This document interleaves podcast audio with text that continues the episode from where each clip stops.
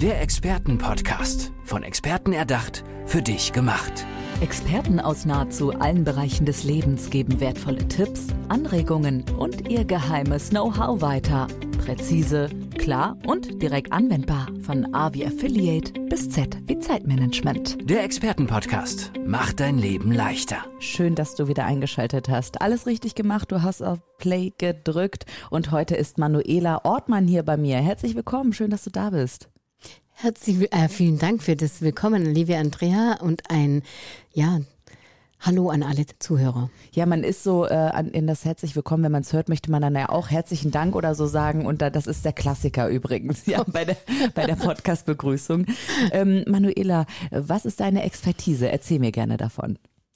Meine Expertise ist, ähm, Glaubenssätze zu transformieren. Aufgrund von meiner eigenen Geschichte und eigenen Erfahrungen habe ich tatsächlich erst spät in meinem Leben, ich bin schon über die 50, habe ich ähm, erfahren, dass ich durch Transformation von Glaubenssätzen in ein erfülltes und glückliches Leben finden kann. Und wie das funktioniert, wie das geht und warum ich dahin so lange gebraucht habe, erzähle ich gerne. Oh, wunderschön. Okay, lass uns, da werden wir nachher definitiv ähm, noch zu kommen. Mich würde erstmal interessieren, was sind denn Glaubenssätze? Was meinst du damit ganz konkret? Wie kann so ein Glaubenssatz klingen? So ein Glaubenssatz klingt zum Beispiel, ich bin nicht gut genug. Es gibt Leute, die sagen auch, das ist die innere Stimme oder der innere Kritiker, der uns im Gehirn immer wieder irgendwas zuflüstert, was nicht gut für uns ist, was uns in einem negativen Licht erscheinen lässt.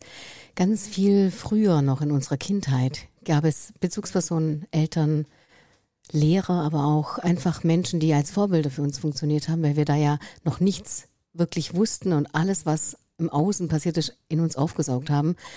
Und die haben vielleicht manchmal unbedarft Dinge gesagt wie, das kannst du noch nicht. Psst, sei leise, jetzt sprechen Erwachsene, da kannst du nicht mitreden. Oder du bist zu dick, du bist zu dünn, du bist zu klein, du bist zu groß, so diese Klassiker. Aber halt vor allem auch Dinge, wo uns dann im Kopf irgendwann dieser Glaubenssatz hat entstehen lassen, ich bin nicht gut genug. Das heißt, wenn ich mir selber mal zuhöre, kann ich diese Glaubenssätze identifizieren oder gibt es auch andere Methoden, wie ich merke, aha, das war dann doch jetzt wieder ein alter Glaubenssatz. Also ich muss ja auch erstmal erkennen, ne? Richtig. Das ist tatsächlich ein Prozess und leider reicht es nicht nur, mir zuzuhören. Das ist aber schon ein super Ansatz, nämlich die Reflexion meiner Gedanken was denke ich den ganzen Tag? Wenn man überlegt, dass wir zwischen 60 und 80.000 Gedanken jeden Tag denken und das sind Tag für Tag zu 80 Prozent dieselben und wenn da nur lass es 70 Prozent davon negative Gedanken sein, das ist eine ganze Menge, dann äh, werde ich da nicht reflektiert genug sein, um selber auf meine eigenen Glaubenssätze, negativen Glaubenssätze ja, zu kommen. Es ist tatsächlich ein Prozess.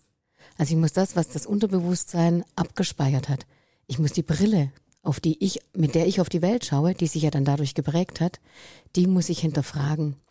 Und das ist ein Prozess, den ich anbiete. Man kann da Sehr tatsächlich gut. hinschauen. Manuela Ortmann, wie machst du das genau? Also äh, mich würde interessieren, wie kannst du an meine Glaubenssätze herankommen? Äh, ist das ein eins zu eins Coaching? Ähm, liege ich bei dir auf der Couch oder ist das in der Gruppe etwas? Ich schaue tatsächlich zuerst mal, ich mache so eine Art Inventur mit dir und guck mal, Andrea, wo gibt es denn Triggerpunkte? Triggerpunkte, glaube ich, sagt mittlerweile jedem was. Also wo regst du dich tierisch auf oder wo bist du sofort präsent. 180. Ja, auf 180, genau. ohne, ohne, ohne richtigen Richtig. Grund. Ne? Also der andere hat was angesprochen, so, boah, äh, was hast du denn heute für einen Blazer an, vielleicht? Und auf einmal kommt er hoch, um Gottes Willen, ich bin zu fett oder wie, auch, jetzt mal wirklich ganz einfach. Ganz äh, banal, ja. Beispiel, ganz einfaches Beispiel. Also das sind so Trigger, ähm, die dann Richtig. alte Muster wieder auftauchen lassen oder genau. was passiert dann? Und um diese Muster geht es tatsächlich, die begegnen dir dann permanent im Leben und irgendwann stehst du dann und fragst dich, warum immer bei mir? Wieso passiert mir das immer? Und wenn du da weitergehen möchtest, wenn du hier eine Veränderung herbeiführen möchtest, dann liegst du bei mir nicht auf der Couch und rufst erstmal an und wir schauen gemeinsam in einem Gespräch tatsächlich erstmal, was ist es denn genau? Und ich würde auch gerne dann dir Fragen stellen dürfen zu deiner Kindheit tatsächlich, damit ich weiß, was ist denn da so bei dir gelaufen? Wer war so dein Raum? Wer hat dich umgeben? Ne? Wie haben sich deine Bezugspersonen verhalten? Mhm. Um dann dich zu bitten, tatsächlich in eine meditative Haltung mit mir zu gehen. Ich führe dich dann durch den Körper mit einer kleinen Körperreise und da können wir dann über Körpersymptome schauen, welche Emotionen darunter liegen. Weil was macht ein Kind, um zu überleben, wenn es in der Kindheit diese Sätze hört? Es versucht, eine Schutzfunktion aufzubauen. Genau, damit es nicht mehr so verletzt wird auch Richtig. in dem Moment. Ne? Aber ich meine, unser äh, Kinder-Ich, Kindheits-Ich, wie auch immer äh, du da draußen es nennen möchtest oder wie auch immer du es nennst, Manuela, ähm, darf ja nicht unser Erwachsenen-Ich übernehmen. Ne? Also Stefanie Stahl, die bekannteste Psychologin Deutschlands, hat da ja Bücher noch und nöcher und auch übrigens ein Workshop, äh, Workbuch zugemacht, kann ich äh, jeder und jedem empfehlen. Äh, Manuela, woher weißt du das alles? Also wie war dein Weg, dass du dahin gelangt bist, um jetzt sagen kannst, hey, egal ob Privatperson, Solo, Selbstständige, Top-Management, ich kann euch da mal durchbringen. Ja, lieben Dank für die Frage, Andrea. Ich habe also, nachdem ich erfahren habe oder bei mir fest, fe- selber festgestellt habe, dass es sich um diese selben Muster handeln, die da immer wieder kommen, habe ich noch zusätzlich einen Freund gehabt, der mich da ein Stück weit immer begleitet hat, der mit mir Spaziergänge gemacht hat. Wir haben über Gott und die Welt gesprochen, aber auch über Beziehungen. Und er erzählte mir eines Tages, dass er wieder heiraten möchte. Und ich laufe da so mit ihm durch die Natur. Ein Bächlein floss an uns entlang und es war grün, es war Frühling. Und er war super motiviert. Und aus irgendeinem Grund fragt er mich plötzlich, sag mal, würdest du dich eigentlich selber heiraten? Und wie immer, weil ich eine funktionierende Person bin, sehr konditioniert war, wollte ich sofort Ja sagen. Und das ist mir echt im Hals stecken geblieben. Hä, echt, du würdest, ich hätte spontan Nein gesagt. Ganz ehrlich. Würdest du dich selber heiraten? Äh, nein, nein, danke. Ich habe gelernt, immer positiv zu denken, um selber überleben zu können. Tatsächlich, auch ich hatte eine Erfahrung in der Kindheit. Ich wurde mit vier Jahren für sechs Wochen in ein Kinderheim untergebracht, aus medizinischen Gründen. Und ich bin heute sicher, dass ich damals ein Trauma erlebt habe. Eigentlich war die Zeit für drei Wochen geplant. Dann habe ich Masern entwickelt. Das war damals eine Epidemie. Die haben mich da behalten. Meine Eltern durften mich nicht abholen. Du hattest keinen Besuch dann? Nein. Wie alt warst du da? Vier. Vier. Und in dem Alter von vier Jahren kannst du dir sicher vorstellen, Andrea, das ist für ein Kind, überlebe ich das überhaupt? Ein Kind hat noch nicht mal die Zeitspanne wirklich vor Augen. Und so ging es mir da. Ich meine, ich, es war Todesangst. Also ich bin da in eine Starre verfallen.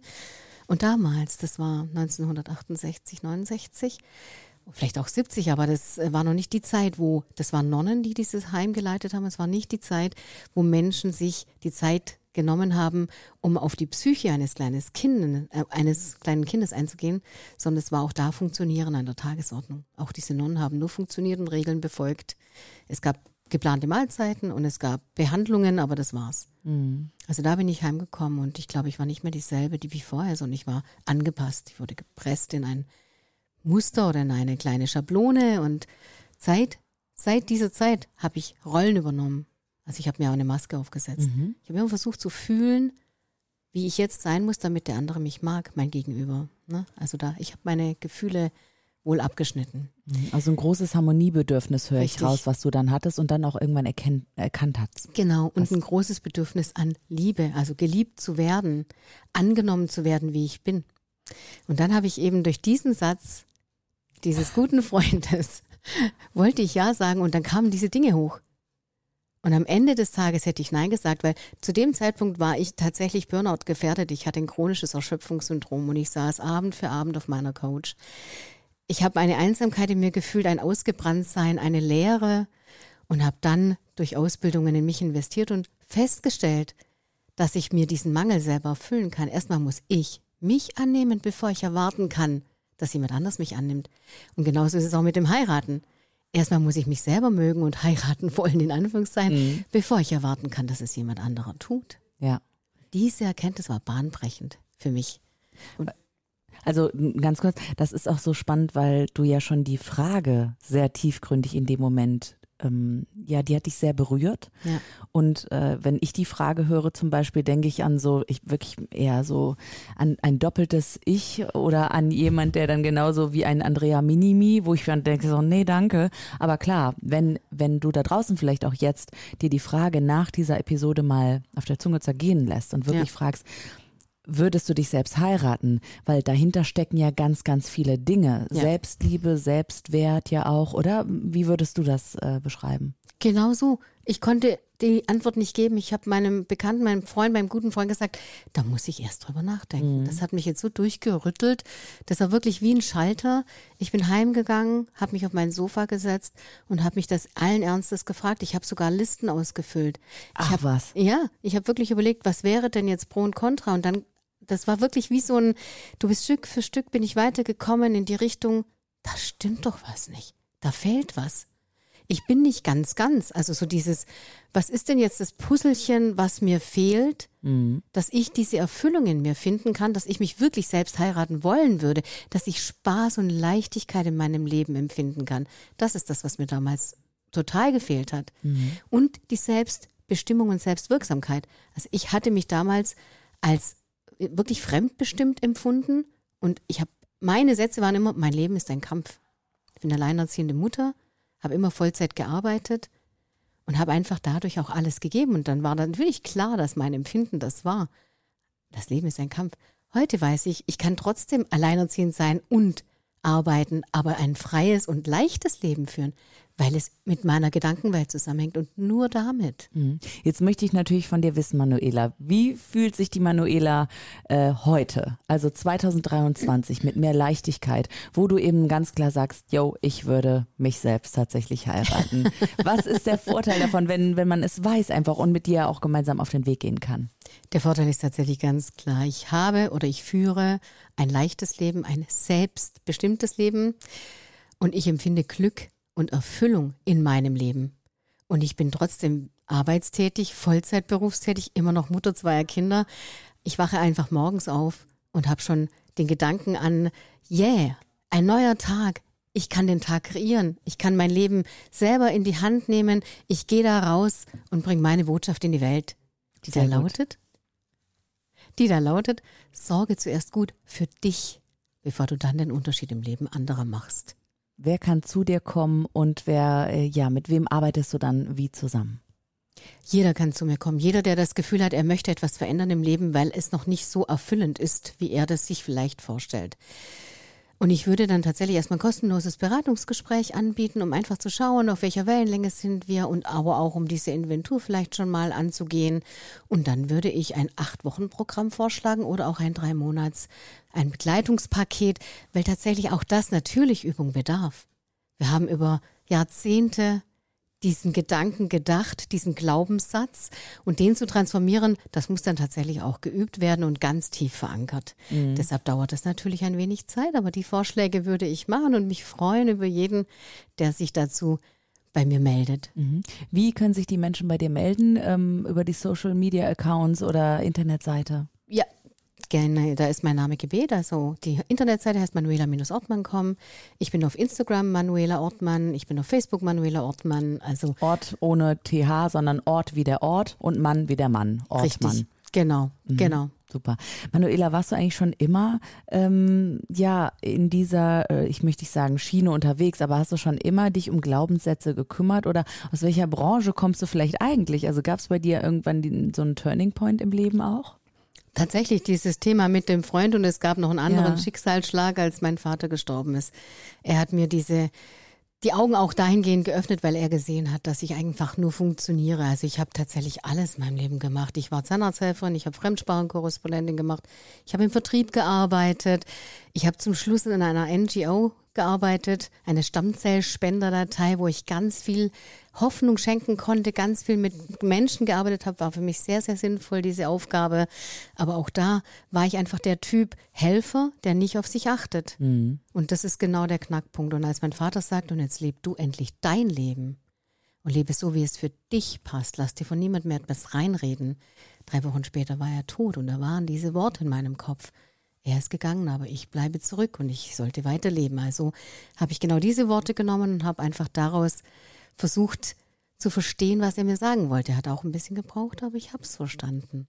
Sorge gut für dich, damit du den Unterschied im Leben anderer machen kannst. Manuela Ortmann, ihr könnt sie erreichen über alle möglichen digitalen Wege oder auch genau. im echten Leben natürlich. Danke, Manuela, dass du heute hier im Expertenpodcast bei mir zu Gast warst. Sehr, sehr gerne. Danke dir, Andrea. Der Expertenpodcast. Von Experten erdacht, für dich gemacht. Wertvolle Tipps, Anregungen und ihr geheimes Know-how. Präzise, klar und direkt anwendbar. Der Expertenpodcast macht dein Leben leichter.